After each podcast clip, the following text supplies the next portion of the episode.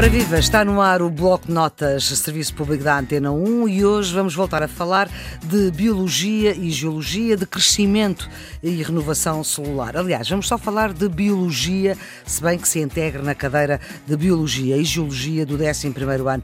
E hoje estamos com o cientista Manuel Sobrinho Simões. Ele é médico patologista, é um dos maiores especialistas do mundo em cancro da tiroide, é fundador e diretor do IPATIMUP, o Instituto de Patologia e Imunologia Molecular da Universidade do Porto, quase a fazer 31 anos, é uma obra de uma vida. Foi Prémio Pessoa em 2002, é considerado o patologista mais influente do mundo, isto foi em 2015. É também presidente do Conselho Nacional dos Centros Académicos Clínicos e professor emérito da Faculdade de Medicina da Universidade do Porto. Vamos para a nossa terceira parte desta conversa fascinante sobre as células e o crescimento e a renovação celular. Mas é assim, as células têm um tempo de vida, nada dura para sempre, não há mal que sempre dure, nem bem que nunca acabe, não é? Ou seja, as células nascem, morrem e nós não temos sempre as mesmas células ao longo da vida. Não, não, é verdade. Se eu tiver que pensar numa coisa que é dinâmica, para mim, é a renovação das células. A renovação. Porque nós, no fundo, estamos a dizer agora, não estamos a falar na reprodução, não já temos uma pessoa, temos uma criança, e o que é que vai uhum. acontecer?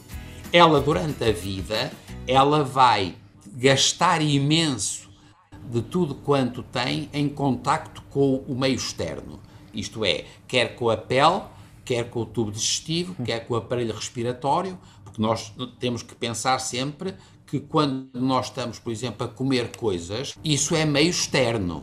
Isto é, o que nós temos dentro do intestino é meio externo o que nós temos dentro do nós nos pulmões temos universo dentro de nós, não é meio interno. Tudo quanto é a interface entre quer a pele, quer as mucosas, nós estamos permanentemente a contatar com tudo quanto é o mundo.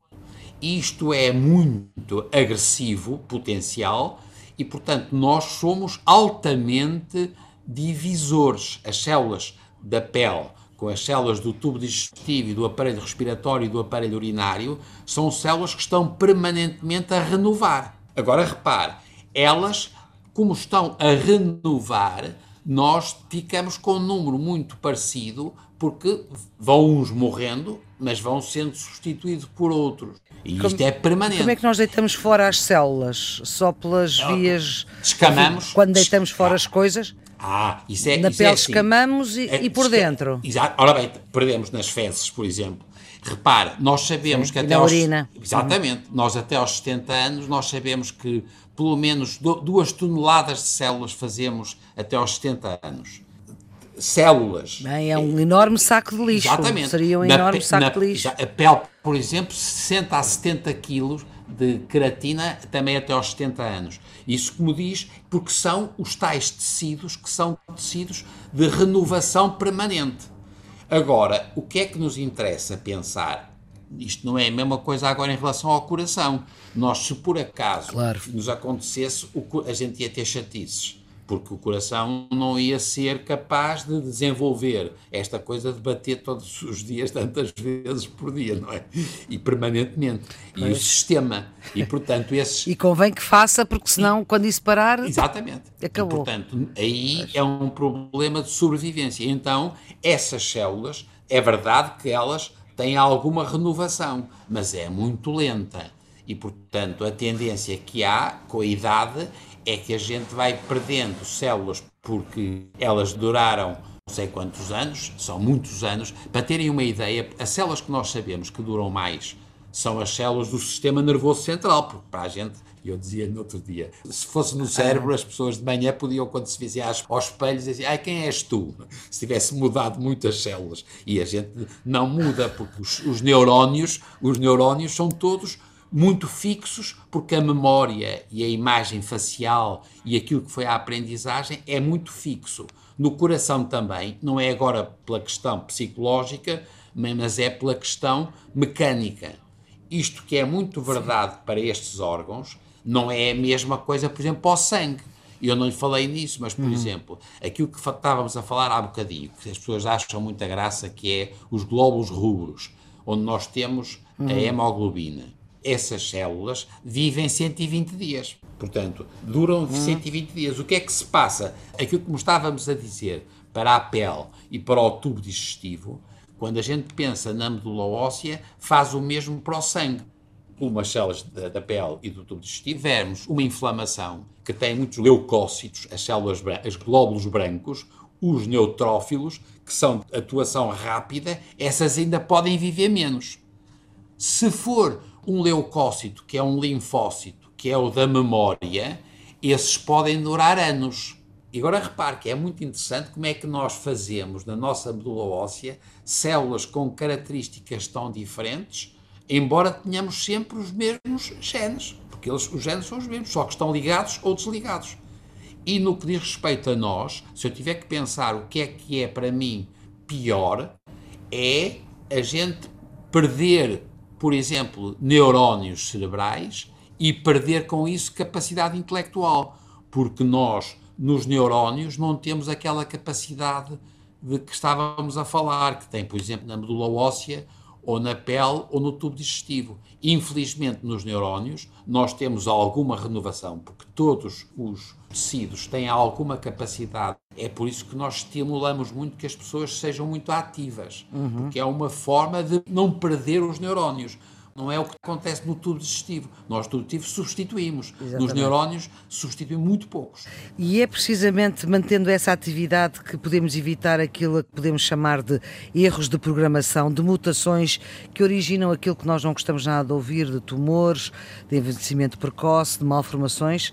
Porque é que o tecido não respeita as suas uh, fronteiras internas, digamos assim, e se transforma de uma forma que não é boa para nós? É que é muito importante que as pessoas percebam que os erros que nós temos, os erros, as mutações, são muitas vezes ao longo das espécies um mecanismo de seleção de coisas boas. E geralmente não temos grandes chatices, porque quando nós temos uma mutação má, a célula morre. Isto é, nós já estamos há tantos milhões de anos neste mundo que é muito difícil a gente pensar que vai ter uma mutação e vai ter uma doença. Não, porque a gente tem uma mutação e a célula morre. O que é que se passa? Por estranho que pareça, nós temos doenças, mas são, apesar de tudo, as que são menos graves, porque as outras foram também selecionadas pela morte. E agora aí tem razão quando diz. É aí que nós vamos ter, por exemplo, o envelhecimento a pessoas que têm doenças que têm um envelhecimento mais acelerado, ou as pessoas que têm erros que podem levar ao aparecimento de cancros. São o resultado de alterações. Estamos a falar de dois tipos de alterações. É sempre do ADN, uhum. mas pode ser o ADN quando é do ADN do zigoto, e é isso, é quando essas alterações são doenças do ADN e são hereditárias, porque nós herdamos do pai ou da mãe. mãe. É, isso são doenças que têm uma história familiar, concentração de casos na família, por exemplo, uhum.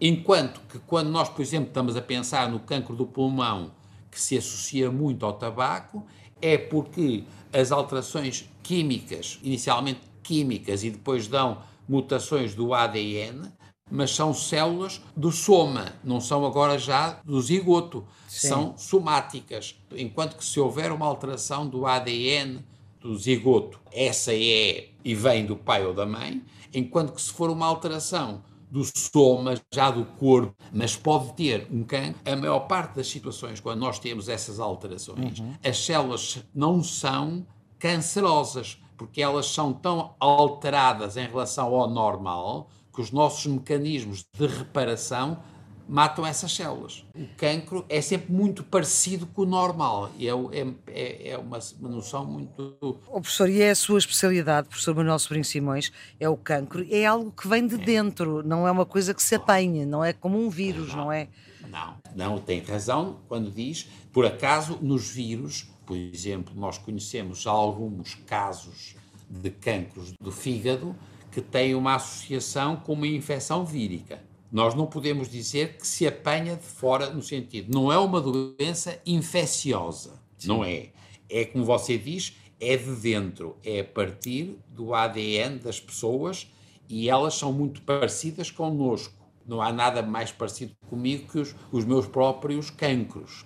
Mas repare, algum, em muitas pessoas, a apanhar sol. E aí é as alterações, os erros são secundários à luz solar. For, por exemplo, porque a pessoa tem inflamações crónicas, e aí, às vezes, há infecções víricas que levam a alterações do ADN das células agora do hospedeiro e podem levar a um cancro. Isto é, não se apanha, não é uma infecção, é sempre de dentro, mas é verdade que pode ser secundária a infecções uhum. víricas e até bacterianas. Por exemplo, no estômago, nós achamos que o cancro do estômago se associa a alteração induzida por uma bactéria que é o Helicobacter pylori. Mas, de novo, não se apanha através disso. E já agora, em Portugal, 80% das pessoas têm a infecção do Helicobacter pylori e, apesar de tudo, uma pequena percentagem de pessoas vêm a ter, felizmente, cancro do estômago.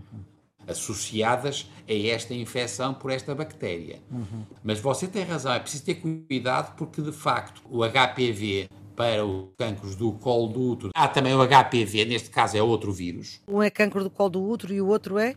Nós estávamos a falar da hepatite C, que se associa ao cancro do fígado. E há outros exemplos. Estava-lhes a dizer que além dos vírus também há bactérias. O que é que isto quer dizer? Quer dizer que nós sabemos que a infecção, no caso do colo do útero, praticamente sempre, se não sempre, está associada a uma infecção por um vírus. E, portanto, foi alterações induzidas no ADN das células da pessoa que é uma infecção. Professor, nós temos um programa na Antena 1 que se chama Radicais Livres. Eles são radicais uh, do ponto de vista ideológico, digamos assim. Um é muito à direita e outro é muito à esquerda. Um é comunista e outro, um, enfim, intitula-se como um fascista bom, que é o professor Jaime Nogueira Pinto e o Pedro Tadeu, uh, o meu colega jornalista.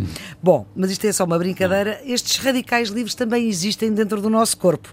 Não são de esquerda ou de direita, mas uh, estas moléculas, mais do que um título do programa, são os maus da fita para o envelhecimento, não é? Isto convém, no meio é que está a virtude são. dentro do nosso são. corpo, não estou a falar politicamente. Não, não, eu sei. O pior para nós é, é, ah, a, é a idade. isso aí o que é que a gente faz? a idade. Tem que aprender a viver com isso. Mas é verdade, tem razão. Voltamos à ideia dos radicais livres, de que, o, por exemplo, há um dos radicais livres piores para nós é, é o do oxigênio. O oxigênio é o pior. E, de novo, nós sabemos que essas pessoas que têm radicais livres, por exemplo, no tubo digestivo, nós temos um risco aumentado de ter cancro do tubo digestivo. Agora, simultaneamente, o que está a dizer é que é também verdade que quem tem estes radicais livres e não induzem uhum. a morte, nem induzem o cancro, podem induzir o envelhecimento. E, portanto, o que estamos a dizer que é, e é assustador, são os dois pontos, dois extremos do espectro, isto é, os radicais livres em circulação, nós podemos ter, por um lado, morte de células, essa morte pode associar-se ao envelhecimento, é uma hipótese, do outro lado da hipótese é quando eles têm uma alteração do ADN capazes de se tornarem cães em medicina, é ver se a gente consegue manter o equilíbrio, nem ser suficientemente agressivo para que as células morram, nem que as células não morram, mas induzam cancros. E nós hoje sabemos que há muitas proteínas protetoras dos radicais livres. Agora, eu para mim, eu sou muito a favor enquanto eu tiver uma vida de qualidade. Não é só para certo, aumentar a vida, não sei se está a ver.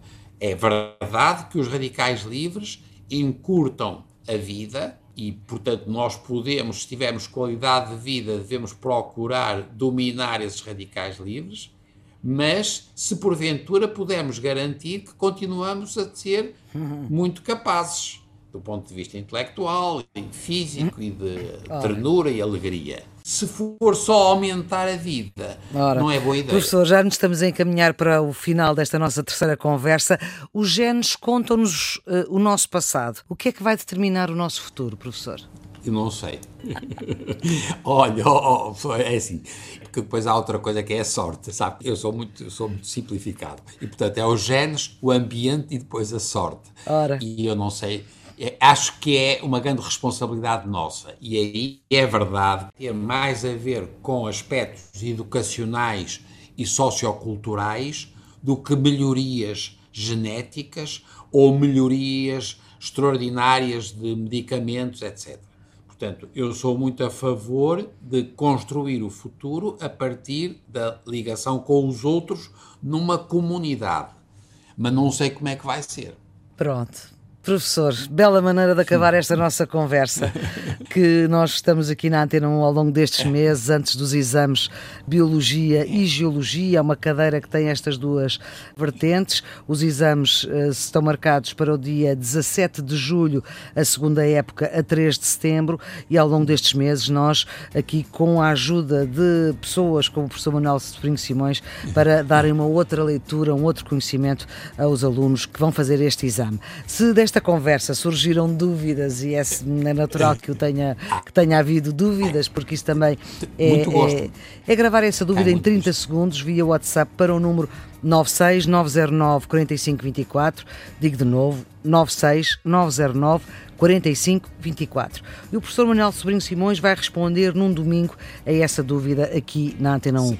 É preciso dizer o nome, a escola, o nome da disciplina e, claro, a dúvida, aquilo que não se percebeu. Há ainda o bloco de notas uh, antena1.rtp.pt, que é um mail, também para quem quiser colocar a dúvida por mail, eu vou repetir, bloco de notas antena1, um com algarismo, arroba rtp.pt.